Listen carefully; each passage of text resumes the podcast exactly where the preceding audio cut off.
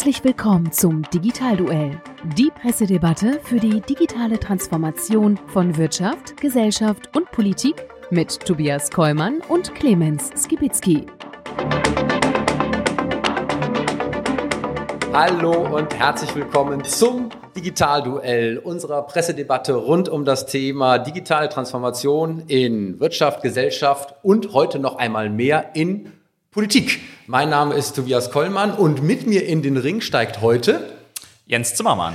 Das ist mal wieder überraschend, denn eigentlich wird hier an der Stelle immer unser äh, oder mein kongenialer Partner Clemens Gewitzki vorgestellt, aber der ist heute mal wieder unterwegs, wird aber später mit seinen Fragen natürlich auch per Videobotschaft wieder bei uns in der Sendung sein. Aber umso mehr freue ich mich, dass wir beide sozusagen hier dann als Duo ja, für das Digitalduell direkt und unmittelbar von Anfang an am Tisch sitzen und äh, das eben mit unserem Special zum äh, Thema Digitalpolitik vor der Bundestagswahl. Es ist das dritte und letzte Special, was wir haben. Und jetzt muss ich dich erst einmal vorstellen. Natürlich in der Digitalszene bist du mehr als bekannt.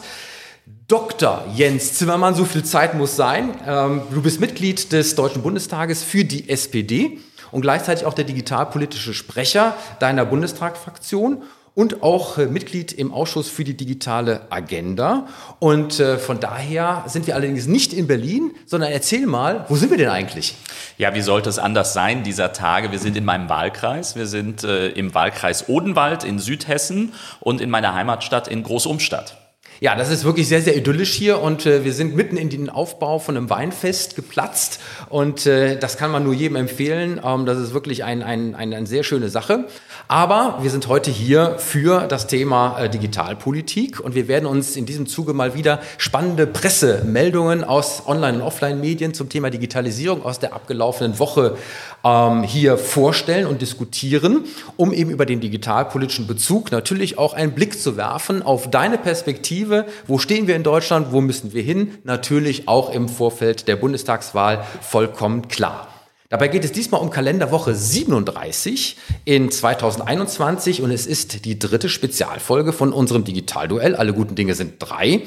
Und nach der FDP und der CDU sind wir eben hier heute bei der SPD zu Gast. Bevor wir aber jetzt so richtig in das Digitalduell einsteigen, präsentieren wir wie immer unseren Sponsor und sagen herzlichen Dank für die Unterstützung. Das Digitalduell wird Ihnen präsentiert von Cognizant ist Ihr Partner für funktionale Sicherheit in digitalen Automatisierungsprozessen. Seit 25 Jahren unterstützt Cognizant weltweit Firmen aller Branchen mit seinem globalen Netzwerk an Expertinnen und Experten. Deutschlandweit bieten wir unseren Kundinnen und Kunden IT- und Beratungsleistungen und stellen ihnen unser gesamtes Technologie-Know-how zur Verfügung. Dabei liefert Cognizant datengetriebene Ökosysteme für zukunftsfähige Geschäftsmodelle, die den Menschen immer in den Fokus stellen. Ja, so ist das. Und dann würde ich sagen, steigen wir auch direkt ein, denn die erste Schlagzeile, die habe ich mitgebracht aus äh, der Online-Plattform Heise. Und sie lautet Umfrage, Bürger fordern Umsetzung von Digitalprojekten. Und das war eine Studie vom Bitkom, hast du mit Sicherheit auch gesehen. Ähm, und im Bundestagswahlkampf spielen Digitalthemen bislang ja leider kaum eine Rolle. Dabei haben sie eigentlich bei den Wählerinnen und Wählern eine große Bedeutung. Und das ist durch diese Studie auch herausgekommen, die ursprünglich am 9.9. schon präsentiert wurde, aber auch in dieser Woche durch den einen oder anderen Kommentar weitergespielt wurde. Und ähm, dort wird eben zum Ausdruck gebracht, 99 Prozent sprechen sich für äh, mehr Digitalisierung in den Schulen aus. 97 Prozent fordern die Bekämpfung von Internetkriminalität. 96 Prozent machen sich für den Schutz der persönlichen Daten stark. Und ähm, Digitalisierung in der Verwaltung fordern 87 Prozent bei dieser repräsentativen Umfrage. Umgekehrt, und das ist jetzt sozusagen die spannende Geschichte, traut man den im Bundestag vertretenen Parteien ja, diese Herausforderung nicht zu, das kompetent zu bewältigen. Im Schnitt gaben alle Beteiligten den Parteien äh, eine 3 minus. So. Und jetzt ist meine erste Frage an dich. Punkt eins: Warum finden diese Digitalthemen tatsächlich im Wahlkampf so nicht statt? Du hast das Triell gesehen, ähm, wie wir alle, ähm, nur am Rande maximal. Ähm, Punkt eins. Und Punkt zwei ist, Warum, wenn man gleichzeitig sozusagen liest, wie wichtig diese Themen sind? Da passt doch irgendetwas nicht zusammen. Haben wir da sozusagen ja ein, ein, ein, ein Problem äh, in der deutschen Politik? Also ich glaube erstmal, die ganze digitalpolitische Szene, die das Triell gesehen hat, hat gedacht, ah, jetzt geht's um Digitalisierung. Und dann ist die Moderatorin reingegrätscht und gesagt, ja, wir müssen aber doch noch was mit Corona besprechen. Und dann war nach gefühlt 30 Sekunden das Thema Digitalpolitik im Triell wieder vorbei und wir konnten es alle nicht so ganz fassen. Also ich will mir es auch nicht zu leicht machen, aber die Frage, gerade in solchen Veranstaltungen, welche Fragen gestellt werden, die entscheidet ja nicht die Politik. Also ich sag mal, wenn Olaf Scholz sich aussuchen könnte, worüber er reden würde, käme ja was anderes raus, als wenn Annalena Baerbock das könnte. So. Aber die Fragen stellen die Journalistinnen und Journalisten und beim ersten Triell ist es gar nicht gestellt worden, beim zweiten Mal jetzt nur gestreift. Ähm, das zeigt ja auch, dass das nicht ein Problem, glaube ich, ist, was einzig auf die Politik zu fokussieren ist, sondern dass es ein gesellschaftliches Thema ist. Ich war diese Woche an zwei Schulen hier in meinem Wahlkreis zu Podiumsdiskussionen und die SchülerInnen haben wirklich als, als Themen dann gemeinsam mit den Lehrkräften Rente, ähm, Steuern und so weiter. Und ich dachte, okay, wann kommt jetzt Klimaschutz und Digitalisierung? Und es kam einfach nicht. Also das ist zumindest eine Beobachtung, die ich machen kann. Ja, aber wenn man das sich anschaut, dann ist das doch eigentlich ähm, traurig genug. Ich sag mal, unabhängig davon, ob es von der Politik eingefordert wird, darüber zu sprechen oder nicht, oder gleichzeitig die Medien und die Moderatoren das nicht tun. Ähm, Fakt ist, gerade durch Corona hat das Thema Digitalisierung ja nur extrem an Fahrt genommen. Und trotzdem spielt es keine Rolle. Frage eins: Glauben die Parteien oder die politisch Verantwortlichen nicht, dass dieses Thema A wichtig genug ist oder dass man damit vielleicht Wahlen gewinnen kann äh, mit ein, zwei Prozent plus, minus mehr, ja, wo ich sagen würde, das ist auf alle Fälle drin? Oder ist es an der Stelle so, dass eben noch nicht, und das ist jetzt vielleicht eine etwas provokante Frage, die digitalen Köpfe, die es ja in den Parteien gibt, du bist einer, in den anderen gibt es sie auch, tatsächlich schon so im Schaufenster stehen oder an den Positionen sind, um dieses Thema auch wirklich spielen zu dürfen? Also da würde ich gerade, was die SPD angeht, sagen, ähm, die DigitalpolitikerInnen haben in der SPD den Gang durch die Institution, wie man das früher mal genannt hat, äh, nicht nur angetreten, sondern sie sind eigentlich an der Spitze angekommen. Also ähm, Lars Klingbeil, unser Generalsekretär, ist ja mein direkter Vorgänger, der diesen Wahlkampf führt. Und Saskia Esken, äh, meine ehemalige Kollegin im Digitalausschuss, ist unsere Parteivorsitzende. Also wir haben an zwei Stellen äh, innerhalb der SPD wirklich äh, führende digitalpolitische Köpfe. Und das sieht man auch, ich meine, die, das Ding ist ja, wir reden heute auch über Schlagzeilen. Ähm, wir haben in unserem Wahlprogramm die Digitalpolitik wirklich sehr weit nach vorne gezogen. Wir haben da drei sogenannte Zukunftsmissionen. Also das ist, das ist eigentlich unser Schaufenster, unser inhaltliches. Und da ist eine der drei Zukunftsmissionen das ganze Thema Digitalisierung, weil wir, äh, und das, da bin ich auch angetreten intern, ich habe gesagt, wir brauchen eine sozialdemokratische Erzählung für Digitalpolitik, weil es reden alle drüber, aber ich glaube, wir sind bei weitem noch nicht dabei, dass es so politisiert ist, wie es eigentlich sein müsste. Das könnte auch eine Antwort sein. Jetzt hast du gesagt, äh, eine sozial orientierte Digitalpolitik. Ähm, viele behaupten, Digitalpolitik hat eigentlich keine Farbe oder sollte vielleicht gar keine Farbe haben. Und wenn man sich mal so das Ganze anschaut, viele Themen sind ja doch irgendwo ähnlich. Alle wollen mehr Breitband. Alle sagen, das Thema äh, Digitalisierung in den Schulen ist wichtig. Und da gibt es noch ein paar andere Themen, die, sage ich mal, mit Nuancen, aber doch irgendwo gleich vertreten sind. Ähm, gibt es an der Stelle so etwas wie eine äh, sozialdemokratische Digitalpolitik? Gibt es eine christlich unionsorientierte Digitalpolitik? Gibt es eine liberale Digitalpolitik? Gibt es eine linke, eine grüne? Ähm, darf man das oder kann man das oder sollte man das an der Stelle überhaupt so differenzieren? Also ich würde mal mit Max Frisch antworten. Alleine der Versuch, unpolitisch zu sein, ist bereits ein politisches Statement. Also natürlich, es muss auch äh, in der Digitalpolitik auch, ich sage es jetzt mal hart, ideologische Unterschiede geben. Und die gibt es. Also wenn ich mir anschaue, die Frage über den Umgang mit künstlicher Intelligenz, die Frage über den Umgang mit Datenschutz, da steht ja ein Menschenbild dahinter. So. Und insofern ähm, glaube ich sogar, wir, da bleibe ich dabei, wir brauchen mehr Politisierung und auch mehr politische Positionen, weil ähm, ich sage immer, ja, Startups, das sind immer irgendwie so die Panda-Babys und jeder Politiker will sich mit ihnen zeigen, weil sie so schön sind. Aber nee, es gibt harte politische Unterschiede bei all den Themen und du hast Breitband angesprochen. Ich sage mal so, die Linke würde sofort alles verstaatlichen und nur staatlich äh, den Breitbandausbau organisieren und die FDP will Gutscheine verteilen, weil sie marktgläubig ist. So. Also alleine bei so einem eigentlich einfachen Thema, wir sind uns alle einig im Ziel, mehr Breitband, Glasfaser an jede Milchkanne, aber über den Weg, und das ist die Aufgabe von Politik, da wird hart gerungen. Und ich glaube, das ist auch gut so. Wenn man jetzt aber äh, mal ein bisschen so den Blick zurückwirft, ähm, dann äh, kommt ja auch hier in dieser Studie heraus, dieses mangelnde Vertrauen oder an der Stelle äh, die Erkenntnis, dass ja nicht viel passiert ist, ja, zumindest nicht in der Wahrnehmung. Hinter den Kulissen sind wir uns alle einig, ist natürlich etwas passiert, aber es kommt teilweise nicht an, es werden Riesentöpfe aufgemacht, die Gelder werden nicht abgerufen. Ähm, dieses mangelnde Vertrauen der Bürger ist ja nicht nur etwas, was nach hinten gerichtet ist, sondern vielleicht auch in die Zukunft, in der Erwartung, wie kann es besser werden. Warum ist aus deiner Sicht an der Stelle dann eben doch nicht so gefühlt viel passiert, um das Thema wirklich zu positionieren und einen Stellenwert zu geben, ja, mit dem wir, obwohl wir schon im Hintertreffen waren, eben auch nicht besonders aufgeholt haben in den letzten Jahren? Also man sollte bei der Studie zumindest äh, vielleicht der großen Koalition konstatieren, dass sie objektiv gesehen gar nicht so schlecht war. Zu dem Ergebnis kommt die Studie auch. Aber natürlich ist immer auch die Frage, was spüre ich als Bürgerin oder Bürger von all den Dingen, die wir machen? Also wenn wir beim Thema digitale Souveränität, also die Frage, wie gehen wir mit China um zum Beispiel, ich glaube, da sind wir sehr weit gekommen in dieser Wahlperiode. Da spürt hier draußen auf der Straße natürlich erstmal niemand was davon. Aber ähm, natürlich ist es auch so, dass wir im Hier und Jetzt natürlich auch die Suppe auslöffeln müssen, die wir in der Vergangenheit irgendwo aufgesetzt haben. Also Dinge, äh, wenn ich in die letzte, in die vorangegangene Wahlperiode zurückdenke, da war Digitalpolitik noch totale Nische. Aber es, es verändert sich. Aber natürlich ähm, ernten wir heute das, was wir vor längerer Zeit gesät haben. Und das war mit Sicherheit nicht so, äh, wie wir es aus heutiger Sicht uns gewünscht hätten. So. Und trotzdem habe ich das Gefühl, dass die Digitalköpfe aus den verschiedenen Parteien ja doch irgendwie mehr oder weniger miteinander können und auch äh, gut im Austausch miteinander stehen und irgendwie auch das Interesse haben, gemeinschaftlich das Thema irgendwie ein bisschen stärker anzuheben und äh, dann doch eben vielleicht auch in einer Veränderung und Umstrukturierung, die wir in den Parteien haben, auch mit den entsprechenden handelnden Akteuren.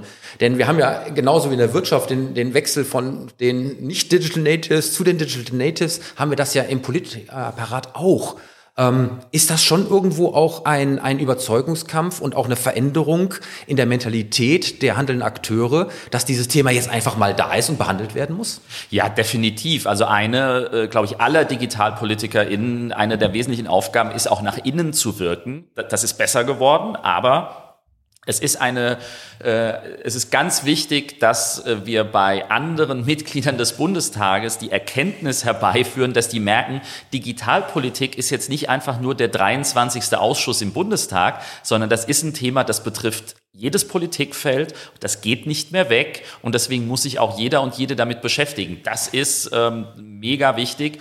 Aber ich sage auch mal da, auch wenn es ja, traurig und drollig sich anhört. In der letzten Wahlperiode kamen die Kolleginnen und Kollegen noch zu mir und sagten, Jens, du machst doch Digitalpolitik. Ich so, ja mein Handy geht nicht, könntest du mir helfen?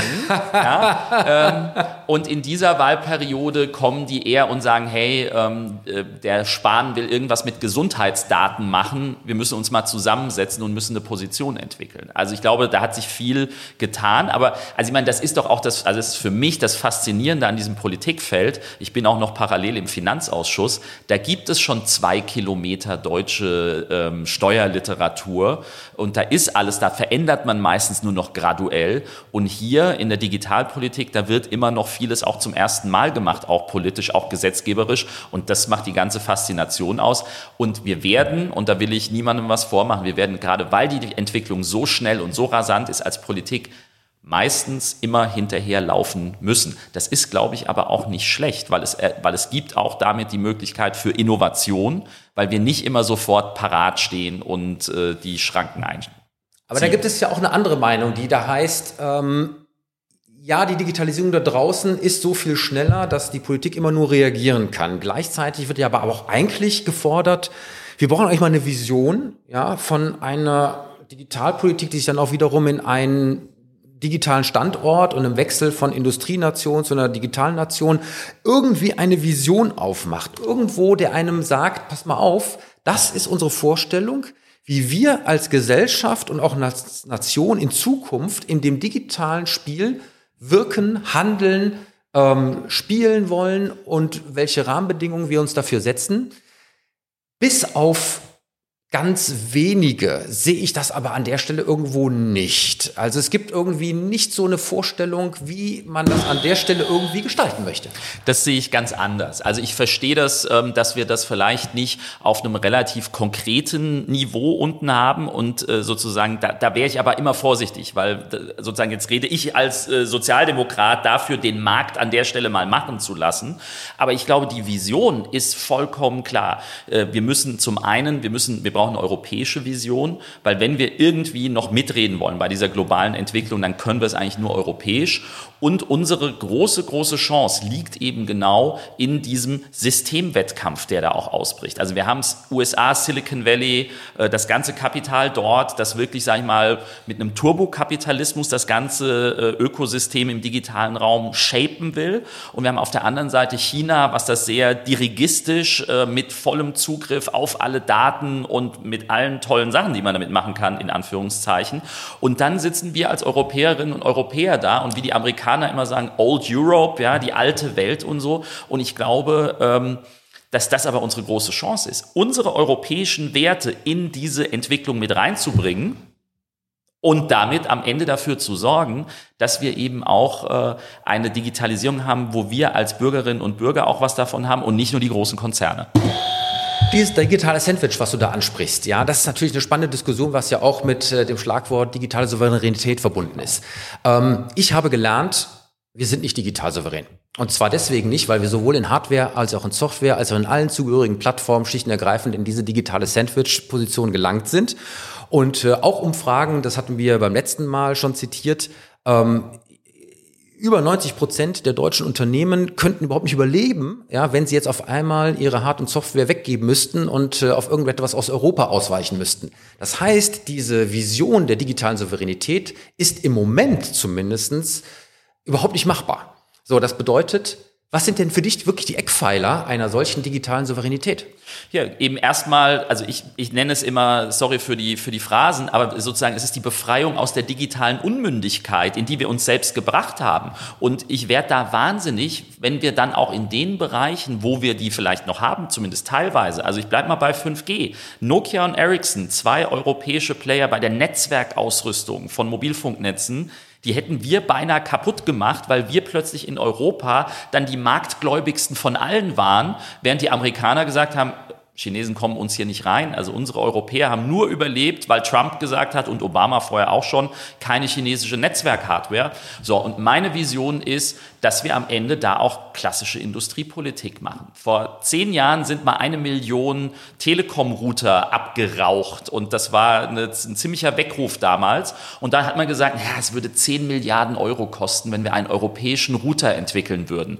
Deswegen hat man es nicht gemacht. Heute wären wir froh, wenn wir drüber wären. Also ich, bei der Analyse bin ich vollkommen bei dir. Wir haben momentan keine digitale Souveränität, aber ich bin gegen Fatalismus. So unter dem Motto, ja, da können wir jetzt eh nichts mehr machen. Nee, da müssen wir auch einfach mal ein bisschen ähm, selbstbewusster sein und wir müssen auch, auch wenn die Engländer jetzt nicht mehr zur EU gehören, aber wenn wir dann auch Champions haben wie ARM, ja, die ähm, bei Prozessoren plötzlich in der, in der Pole Position sind, und die werden dann ähm, von Amerikanern oder Chinesen dann weggekauft und wir gucken zu. Und das darf einfach nicht passieren. Und so gern ich Frau Vestager als Wettbewerbskommissarin mag, äh, die muss endlich mal Wettbewerb global im digitalen Bereich auch verstehen, weil es geht ja nicht darum, in solchen Dimensionen den Binnenmarkt zu schützen, sondern wir müssen dafür sorgen, dass überhaupt noch ein Unternehmen da ist. Jetzt steht auch in diesem äh, Bericht, ähm, die Stiftung Neue Verantwortung hat äh, kommentiert, dass die Digitalpolitik in den vergangenen zwei Jahrzehnten sich größtenteils als erfolglos äh, gezeigt hat und ohne fundierte Programme und klare Richtungsentscheidungen ähm, keine Partei in der Lage sein wird, in der nächsten Bundesregierung einen digitalpolitischen Quantensprung zu vollziehen. Das ist ja jetzt an der Stelle aus meiner Sicht nicht immer nur mit Programmpunkten verbunden, sondern auch eben mit der Wichtigkeit, wie dieses Thema aufgehangen ist in einem Regierungsapparat. Und du wirst es erahnen, da kommt natürlich jetzt relativ schnell die Diskussion auf, die wir auch mit allen anderen geführt haben. Brauchen wir ein Digitalministerium oder brauchen wir es nicht? Wie ist deine persönliche Meinung dazu? Also meine persönliche Meinung ähm, ist eigentlich gewesen zu sagen, Gottes Willen, jetzt lasst uns endlich dieses Digitalministerium einrichten, dass diese Diskussion endlich weg ist, weil dann werden alle sehen, dass sich dadurch alleine nichts verbessern wird. So. Ähm, weil am Ende des Tages habe ich wirklich die große Sorge, ähm, dass wir in einem Jahr hier sitzen und darüber diskutieren, warum ist eigentlich dieses Digitalministerium, warum hat es nicht zu diesem Quantensprung geführt? Oder jetzt könnte man ja klugscheißerig sagen, warum ist es nur ein Quantensprung gewesen und nicht eine wirkliche Verbesserung? Ähm, weil Ministerialbürokratie ist nun mal so, wie sie ist. Ja, auch da muss man Veränderungen herbeiführen. Aber wenn ich jetzt einfach sage, ich baue ein neues Ministerium, das ist ja nicht einfach da. Dann werden Abteilungen verändert, die müssen irgendwo umziehen, dann muss eine Leitungsebene eingeführt werden, eine Grundsatzabteilung und so. Wir wissen ja aus der Vergangenheit, ähm, wie lange es dauert und wie lange es die Arbeit hindert, wenn neue Ministerien geschaffen werden. Und das wäre jetzt ein komplett neues Haus. Und deswegen ist meine große Sorge, dass wir dann ein Jahr lang nur äh, Selbstbeschäftigung mit diesem Ministerium haben und am Ende das zentrale Problem dadurch nicht lösen werden. Warum soll der Gesundheitsminister wenn es um Gesundheitsdaten beispielsweise geht, warum soll der das in Zukunft aus der Hand geben und sich von der Digitalministerin da reinreden lassen? Ähm, und diesen Vorschlag der FDP, wir machen so eine Matrixstruktur und so weiter, das funktioniert schon in vielen Unternehmen nicht, sag ich. Und sorry, ähm, ich kenne das deutsche Beamtentum, ich weiß die zu schätzen, aber Matrixstruktur in der Bundesregierung, das ist ein Traum. Jetzt könnte man natürlich die Gegenargumentation führen. Ähm, auch das Umweltthema ist eigentlich ein Querschnittsthema und ist eigentlich für alle Aktivitäten in allen anderen Ministerien relevant. Es gibt aber ein zugehöriges Ministerium. Ihr in dem Ausschuss für die digitale Agenda habt auch immer bemängelt, es gibt ja gar keinen politischen Konterpart, ähm, mit dem man da an der Stelle sozusagen in den Ring steigen kann. Ähm, und deswegen an der Stelle nochmal die Frage, ähm, weil wir auch in der Wirtschaft diese Diskussion führen, brauchen wir einen Chief Digital Officer in den Vorständen der Unternehmen oder müssen nicht alle Vorstände digital sein? Also genau dieses horizontale und vertikale Thema. Um wirklich hier die Bedeutung zu erreichen. Verantwortlichkeit, Budget und an der Stelle Durchschlagskraft am Kabinettstisch. Ist das nicht am Ende doch ein Schlüssel, mit dem wir hier arbeiten müssten? Auf jeden Fall, total. Ich glaube nur nicht, dass es durch ein Digitalministerium erreicht wird. Und ähm, gut, mit VBR wurde das aber bislang auch nicht erreicht. Genau, aber die Frage und da muss man aber ja genau die Frage stellen. Also wir alle unterschreiben, äh, dass Doro Bär, äh, dass es ihr nicht an Engagement, an Energie fehlt. Äh, so, und dann ist ja die Frage, woran lag es dann? Und wenn man sich anschaut, naja, sie ist quasi äh, in, wenn man so ein Organigramm sich vorsieht, vor sich sieht, dann ist sie quasi wie ein Stab des Kanzleramtsministers. Also da geht dieser Pfeil horizontal rüber, da ist Doro Bär und unter ihr sind ihre fünf Mitarbeiterinnen und Mitarbeiter und dann ist da gar nichts mehr. Das, und das ist auch das Problem. Wir haben eine Abteilung 6 im Kanzleramt für die Digitalisierung, das macht Frau Christiansen und die Digitalisierungsstaatsministerin durfte der Digitalisierungsabteilungsleiterin im Kanzleramt keine Anweisungen erteilen ja, dann wundern wir uns, warum das nicht funktioniert. Also deswegen ist unser Petitum einfach ganz klar zu sagen, und das habe ich auch mit Olaf Scholz diskutiert, er sieht eben genau die Wichtigkeit des Themas und er sagt, Durchschlagskraft am Kabinettstisch gibt es nur mit dem Kanzler selbst. Und deswegen glaube ich, müssen wir genau äh, dafür sorgen, dass es eine, eine hochrangige Person weitergeben wird. Digitalminister könnte auch im Kanzleramt angesiedelt sein oder Digitalstaatsminister, Ministerin äh, mit Zugriff auf die Fachabteilung im Kanzleramt und mit dem Kanzler, der das Thema vorantreibt. Das ist die, das ist die maximale Durchschlagskraft, die im Übrigen von Tag eins der Regierung dann auch zur Verfügung steht. Und das ist ein großer, großer Vorteil. Aber äh, an der Stelle haben wir das gleiche Problem. Würde sich ein Ressortminister ähm, reinreden lassen in seine Verantwortlichkeiten durch eine Staatsministerin ja, im Kanzleramt äh, oder äh, wie auch immer die Rolle dann besetzt wird, ähm, ohne dass am Ende der Kanzler dann doch immer wieder sagen muss, oder die Kanzlerin, wir wissen ja noch nicht ganz genau, wer es wird, ähm, ich will das aber. Das heißt, müssten wir an der Stelle nicht doch nochmal über diese Strukturen nachdenken. Bei allen Nachteilen, ich sag mal, Bürokratie sind wir uns, glaube ich, alle einig, brauchen wir in dem Bereich überhaupt nicht. So, aber da ist ja auch die Frage, wie so ein äh, Digitalministerium tatsächlich gestaltet wird. Äh, muss es ein Haus mit tausend Leuten sein? Muss es sozusagen mit allen entsprechenden administrativen äh, äh, äh Gedanken sein, die wir da so haben? Ähm, müssen wir das vielleicht auch gar öffnen, dass wir nicht nur mit Beamten und Bürokratie arbeiten, sondern es auch für Quereinsteiger öffnen, müsste so etwas nicht überparteilich besetzt werden. Ja, dass man eben nicht nur da sozusagen eine Linie hat, sondern eben viele Digitalköpfe aus der Koalition, die dann entsteht, zusammenholen müssen. Also müssen wir das nicht mal vielleicht anders denken und dann nicht ein Ministerium wie die anderen, sondern mal wirklich anders. Also ich, äh, ich, ich will sozusagen ja auch nicht als der Innovationspessimist oder ich finde, ich finde, ich könnte mich, ich würde das gerne ausprobieren, aber ähm, da bin ich am Ende viel zu viel Realpolitiker, der, ich sage mal, wir sind hier nicht bei Wünsch dir was, sondern bei so ist es. Und ähm, Eins ist klar, ähm, die neue Bundesregierung, wenn sie dann irgendwann stehen wird, die wird von Tag eins an richtig unter Stress sein. Da gibt es ganz, ganz viele Projekte. Und dann darf ein Digitalministerium, wenn es denn kommen sollte, es kann ja auch sein, wir müssen uns ja, egal wer miteinander arbeiten will, die Parteien haben unterschiedliche Vorstellungen. Ja, und ähm, das heißt, es kann ja sein, dass es kommt, aber es wird von Tag eins an ein riesiger Stress sein und ähm, deswegen glaube ich, so ein bisschen Spielwiese und wir probieren mal aus, so charmant das ist, äh, dann äh, verliert so ein Ministerium von Tag eins an den Respekt der kompletten anderen Verwaltung. Und ähm, nochmal, ich sage ja nicht, dass, also ich könnte wahrscheinlich in einem Ministerium als Beamtin oder Beamter nicht arbeiten, weil es nicht meinen Neigungen entspricht. Aber ich weiß auch, wie wichtig ein Beamtenapparat ist für, die, für das Funktionieren eines Staates. Und ähm, wenn ich am Ende die Hippies aus dem Digitalministerium auf 22 andere Ministerien zulasse, dann wird es, glaube ich, ähm, nicht funktionieren, so gern ich mir das wünschen würde. Und deswegen bin ich eher dafür, dass wir eine Struktur aufsetzen, die funktioniert, die schlagkräftig ist. Und was wir ja auch uns vorstellen, ist, dass wir sagen, es gibt ähm, so agile Projektteams. Also das heißt, wenn es eben Digitalprojekte gibt, die mehrere Ministerien betreffen, dann gibt es die Koordination aus dem Kanzleramt und es gibt dezidierte Projektteams, die das zusammenführen. Weil ich habe da, wir haben als große Koalition aus dem der Tankred Schipanski und ich, wir haben mal alle Digitalleute aus den Ministerien eingeladen in einen großen Ausschusssaal es war so ein bisschen wie eine Selbsthilfegruppe, haben wir dann festgestellt. So. Und insofern ähm, müssen wir, glaube ich, auch einfach den Leuten aus in den anderen Ministerien, die wollen, die digital Optimistinnen und Optimisten sind, die müssen wir dann bei solchen Projekten zusammenbringen und dann können wir da auch das, das Know-how heben.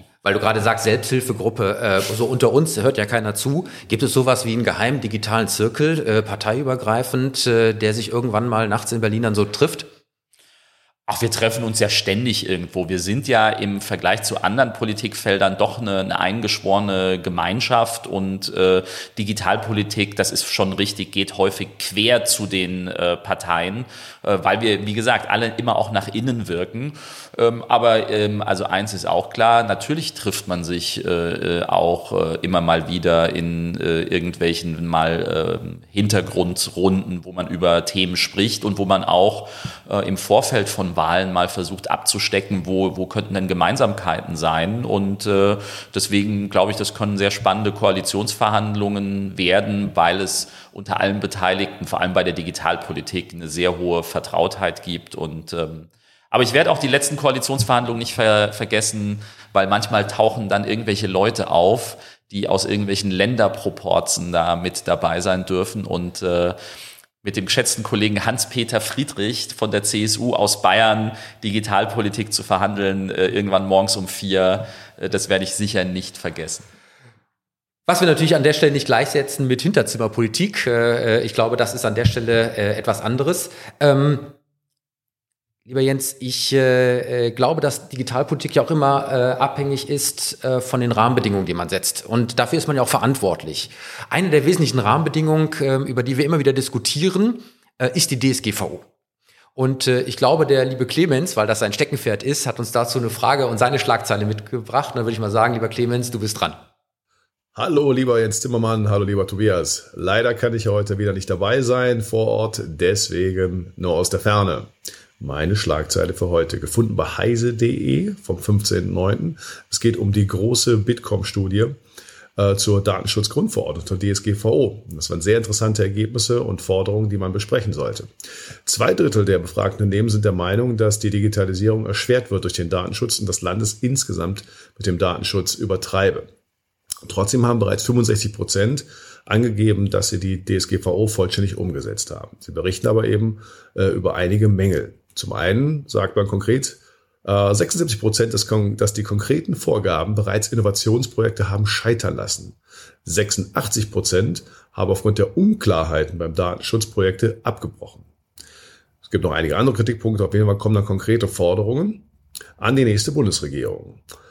89 äh, Prozent wollen die DSGVO angepasst sehen. 68 Prozent plädieren für europäisch stärker vereinheitliche Datenschutzvorgaben und 60 Prozent fordern, dass die Daten, äh, Datenschutzbehörden des, der Länder abgeschafft werden sollen.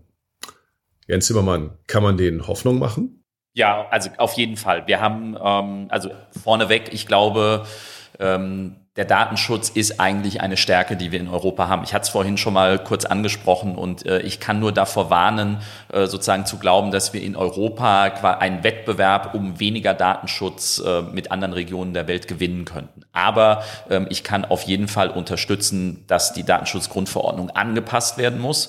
Ähm, das ist, glaube ich, eine der wichtigsten Aufgaben auf der europäischen Ebene, weil das muss man natürlich immer dazu sagen, ist eine Verordnung, die gibt uns äh, als nationalen Gesetzgeber nicht sehr viel Spielraum. Es ist keine Richtlinie, da können wir viel machen, aber ähm, man weiß auch in Brüssel, dass man aus diesen ganzen Erfahrungen Konsequenzen ziehen muss, dass man es anpassen muss, dass man es klarer machen muss. Ich glaube, die Anwendungsfreundlichkeit der Datenschutzgrundverordnung ist ein Riesenthema.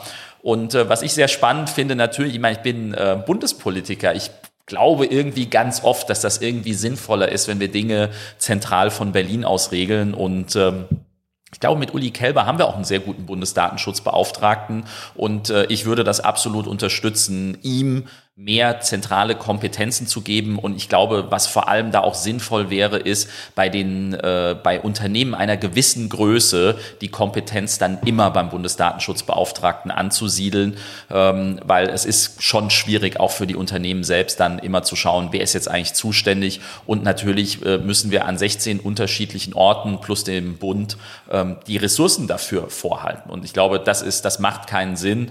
Ähm, aber das wird natürlich ein harter Kampf mit den Ländern, weil bevor ein Bundesland irgendwelche Kompetenzen abgibt, äh, würde Herr Kretschmann jetzt sagen, brauchen wir die 5 Milliarden Euro für den Digitalpakt nicht.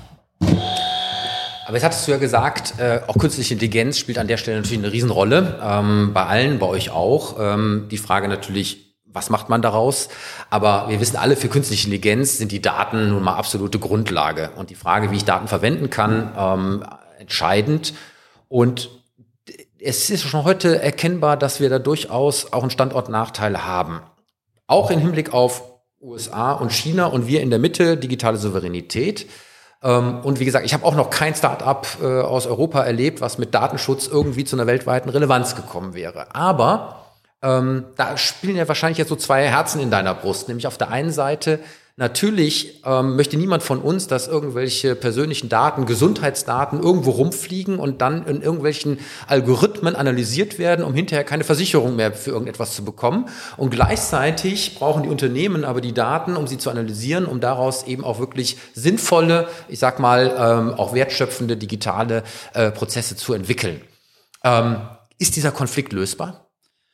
Ich glaube ja und ich glaube sogar, dass darin eigentlich die große Chance für uns liegt, weil ähm, die ähm, Bürgerinnen und Bürger verlangen natürlich auch von der Politik und ich sage mal, wir werden das mit Sicherheit erleben. Bleiben wir bei Gesundheitsdaten, ja, wenn in China irgendwelche Medikamente oder Therapien auf den Markt kommen, weil sie diese ganzen Daten haben, dann werden wir gefragt werden, warum haben wir das nicht? Dann werden wir sagen, na ja, äh, weil die Bürgerinnen also Wähler, ich sage immer im Wahlkampf, Wählerinnenbeschimpfung hilft nicht, aber ähm, also vielleicht der dezente Hinweis, dass manchmal natürlich auch äh, wir von den Bürgerinnen und Bürgern unterschiedliche Signale bekommen. Also wenn wir irgendwie als Staat Daten für irgendetwas erheben wollen oder die BürgerInnen um Daten bitten, äh, dann werden die Fackeln und die Mistgabeln sehr schnell rausgeholt. Und gleichzeitig, wenn ich auf die Facebook, Instagram-Profile schaue, dann ist da sind alle Türen offen. So, also das ist ja, aber nichtsdestotrotz bin ich mir da gerade beim Thema Gesundheitsdaten, bleiben wir bei dem Beispiel, sind die Menschen ultrasensibel. So, was können wir machen und wo liegt die Chance? Die Chance liegt doch darin, dass wir ähm, es technisch ermöglichen, die Daten zu nutzen und gleichzeitig den Datenschutz zu wahren. Ich nenne mal ein Beispiel, das ganze Thema Edge Computing. Wir sind so gefangen in dieser Logik, dass diese riesigen Datenberge angehäuft werden müssen, um dann die Algorithmen drüber laufen zu können. Warum kann der Algorithmus nicht zu den Daten kommen und dann sozusagen mit den Ergebnissen wieder von meinem Endgerät zum Beispiel verschwinden? Diese, diese Ansätze gibt es ja. Und ich glaube, da, wenn wir das hinbekommen, dann haben wir etwas, das alle haben wollen. Weil ich glaube nicht, dass in China und in den USA die Leute sagen, mir ist das egal, ob Unternehmen all meine Gesundheitsdaten zum Beispiel haben. Also ich glaube, genau in dieser Richtung liegt auch unsere Chance. Und häufig, äh, gerade in der Corona-Pandemie, war der Verweis darauf, dass der Datenschutz uns an irgendetwas hindert, immer ein ziemlich schwaches Schwert. Wenn irgendjemand nicht mehr weiter wusste, warum irgendwas nicht funktioniert, hat er Datenschutz gesagt. Und dann hat man sich's angeschaut und haben alle gesagt, nee, ist nicht. Ja, das ist so ein bisschen immer auch das, was ich so gefühle. Datenschutz wird oftmals als die Chance zur Verhinderung genommen ähm, und nicht so sehr als Chance, etwas zu entwickeln, was ja vielleicht an der Stelle auch sinnvoll sein könnte. Ähm, und das ambivalente Verhältnis an der Stelle zwischen das maximal möglich machen und dem, was eben ja doch sinnvoll ist, ist etwas, wo auch teilweise ja Philosophien aufeinander knallen. Ähm, und äh, ich vermute mal, die zweite Frage vom Clemens äh, geht in die ähnliche Richtung. Eine Schlagzeile, die man diese Woche sehr gut besprechen könnte, ist aus dem Handelsblatt vom 15.09. Dort wird der Chef des Bitkom nach einer großen Studie zur Datenschutzgrundverordnung äh, zitiert mit den Worten, das fehlende Datenschutzabkommen mit den USA schadet der deutschen Wirtschaft massiv. Und da haben wir ja wirklich eine Problematik, die meiner Meinung nach eigentlich unlösbar ist. Denn wir haben seit Jahren äh, das Problem, dass in den USA eine gesetzliche Regelung besteht, der Clouds Act, dass dort alle US-Unternehmen immer eine Hintertür für die amerikanischen Geheimdienste haben müssen, dass die immer dort, immer dort reinschauen können quasi. Und genau so eine Regelung ist äh, laut der Datenschutzgrundverordnung eben zu beachten, wenn es darum geht, Daten in ein solches Land zu ermitteln. Das heißt, europäische Daten, also europäischer Bürger, dürfen in ein Land, wo es solche Regelungen gibt, nicht übermittelt werden. Das ist eigentlich ein unauflöslicher Gegensatz. Und wir haben seit Jahren das Problem, dass alle Abkommen werden irgendwann vom Europäischen Gerichtshof gekippt. Zum letzten Mal der sogenannte Privacy Act. Und wir finden dann immer welche Umwege, die aber immer irgendwann wieder abgekanzelt werden. Und jetzt haben wir das Problem, was machen wir denn da? Einer wird ja nachgeben müssen, weil es ist ja eigentlich unauflösbar. Wie seht ihr das? Ja, das ist ähm, Max Schrems, äh, unser, unser aller Freund, äh, der viele, glaube ich, auch äh, nachts da heimsucht.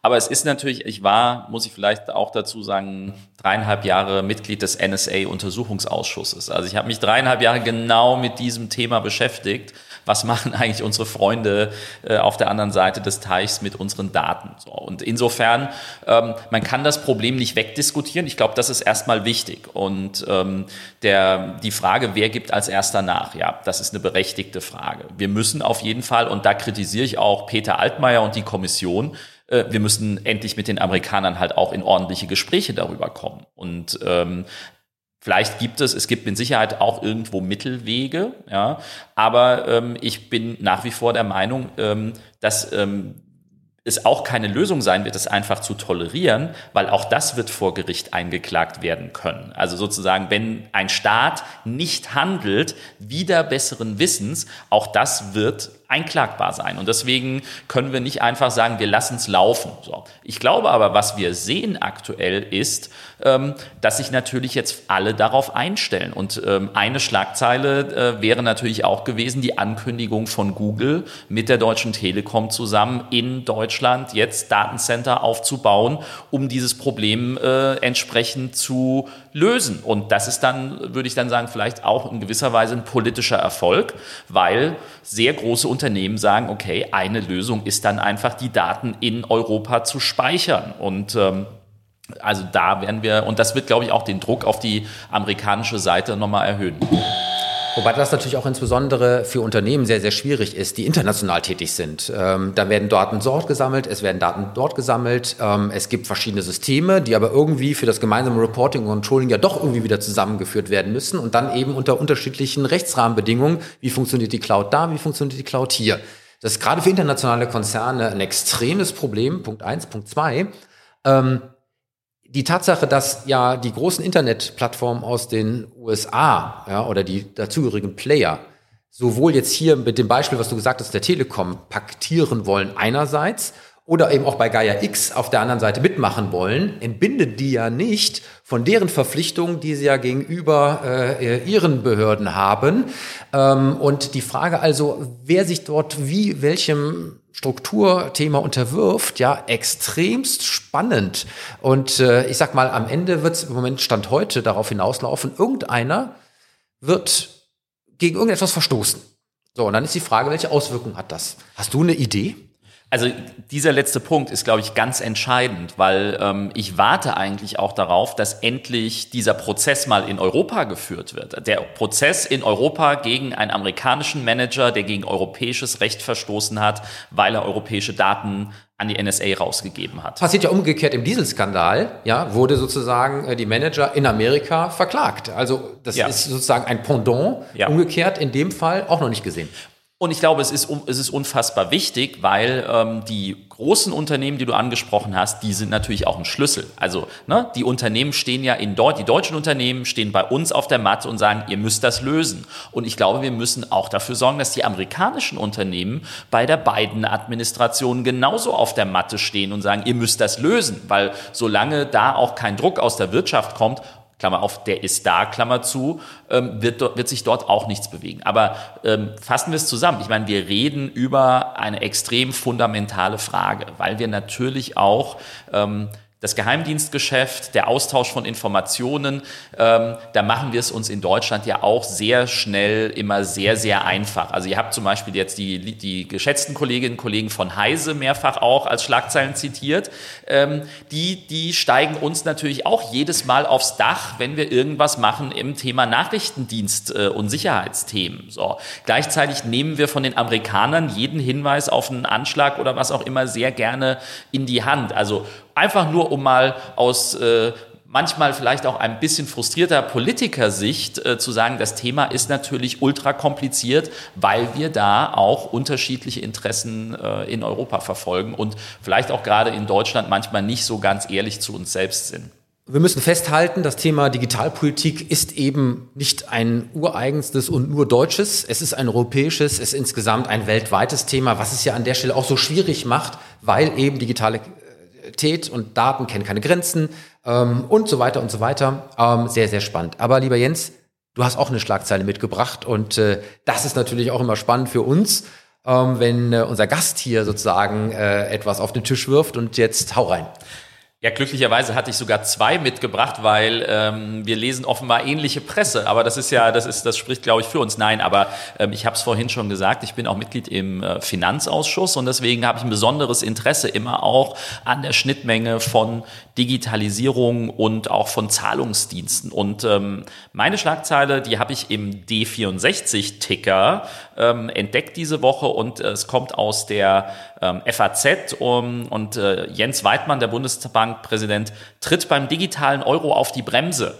Das ist die Schlagzeile. Der Bundesbankpräsident rät zu einem schrittweisen Vorgehen, darin enthalten die Möglichkeit, später die Funktionen auszuweiten.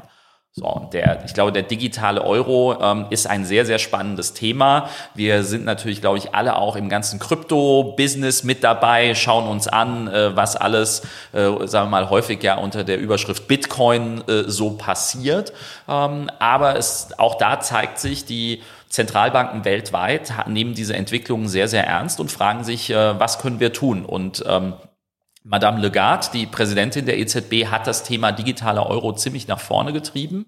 Ähm, aber natürlich bringt es richtig krass viele Fragen mit sich, weil ähm mehr Fragen als Antworten würde ich sagen im Moment, äh, weil wir auch die Entwicklung an der Stelle ja noch beobachten müssen, ja, weil wir haben auch diese Schlagzeile bei uns im Digitalduell gehabt. Ähm, El Salvador, jetzt sozusagen als erstes Land, was den Bitcoin als offizielles Zahlungsmittel und Währung äh, eingeführt hat. Und wir haben das auch sehr, sehr kontrovers diskutiert hier schon. Äh, und zwar in dieser Bandbreite zwischen, da passiert sozusagen über den Markt mit einer Währung ohne die zugehörigen, ich sag mal auch fiskalpolitischen Beeinflussungen, die ja Währungen ja durchaus haben, Stichwort Zentralbank etc. pp. Und auf der anderen Seite aber auch dieses vollkommen losgelöst sein, eben von der Notwendigkeit aus den Zahlungsströmen natürlich auch Steuern, ja, und damit das Allgemeinwohl bis hin eben aber auch zu finanzpolitischen Entscheidungen wie das Retten von Staaten für die Gesamtstabilität äh, eines Währungsraums und so weiter und so weiter was darüber nicht passiert. Ich habe mal den Satz an der Stelle geprägt, äh, Bitcoin hätte Griechenland nicht gerettet.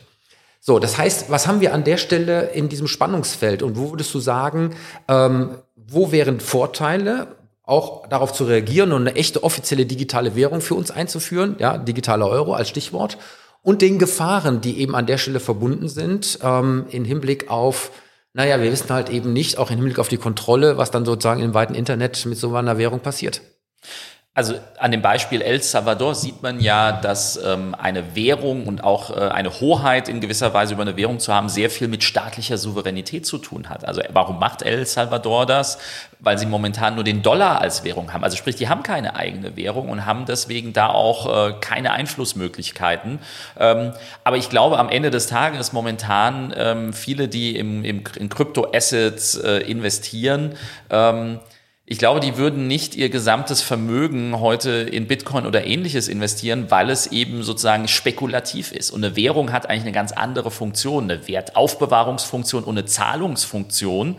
Und das muss einfach funktionieren. Und ähm, aber deswegen ist es, glaube ich, auch richtig zu sagen, ähm, wir schauen uns an, welche Funktionalitäten bieten momentan äh, Kryptoassets und was können wir damit auf unsere traditionellen Währungen übertragen. Und das ist, glaube ich, eine gute Möglichkeit. Das heißt, die Idee ist ja auch, dass der digitale Euro am Ende mehr sowas ist wie digitales Bargeld. Das heißt, ähm, ich habe dann auch, ich habe ein Wallet. Ähm, und einer der wesentlichen Einschränkungen soll ja am Anfang sein, dass man maximal, keine Ahnung, 2000 Euro in diesem Wallet gleichzeitig haben kann. Weil, sorry, jetzt kommt der Finanzpolitiker in mir durch. Nur diesen einen Gedanken. Das Krasse an der Geschichte ist, wenn man unbegrenzt digitale Euro oder Dollar halten könnte, würde es das komplette Bankensystem, wie wir es heute kennen, eigentlich zerstören, weil ich bleibe bei Griechenland.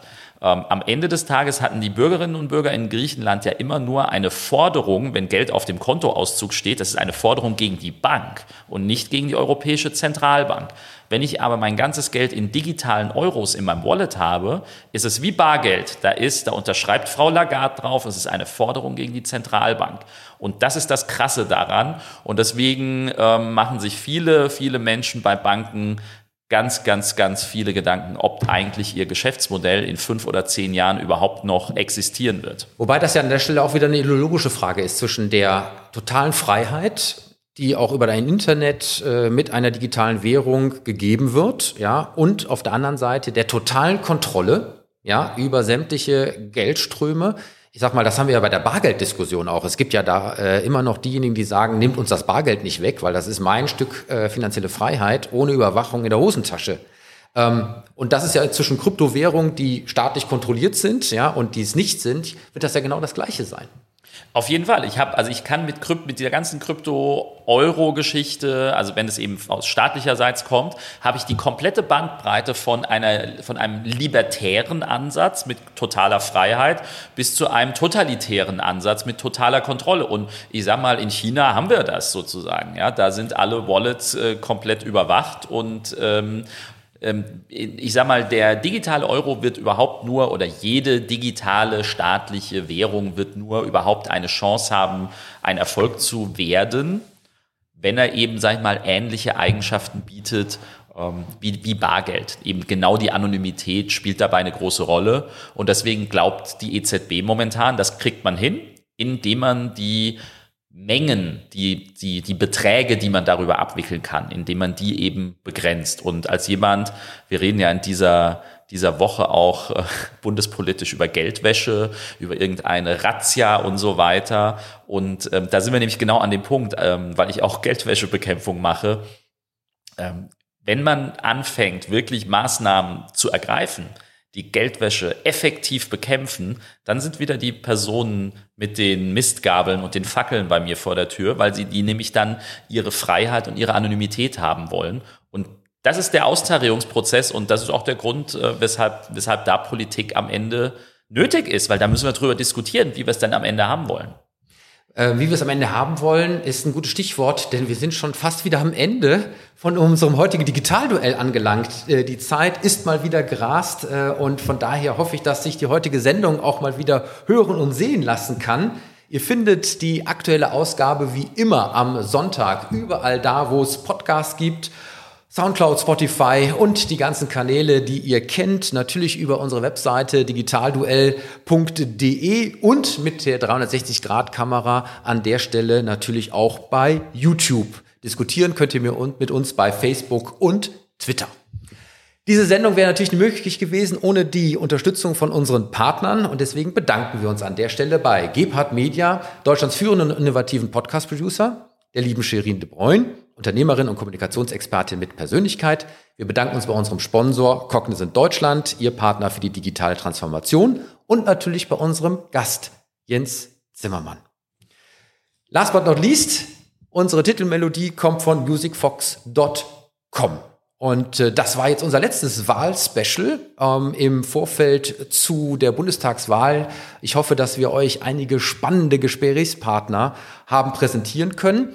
Was ihr auch immer ihr an Informationen aus den Gesprächen ziehen wollt, lest euch doch einfach mal die Parteiprogramme zu dem Thema Digitalisierung durch. Macht es einfach mal. Über die PDF-Dokumente mit der Suchfunktion kann man es ja auch relativ leicht, tun.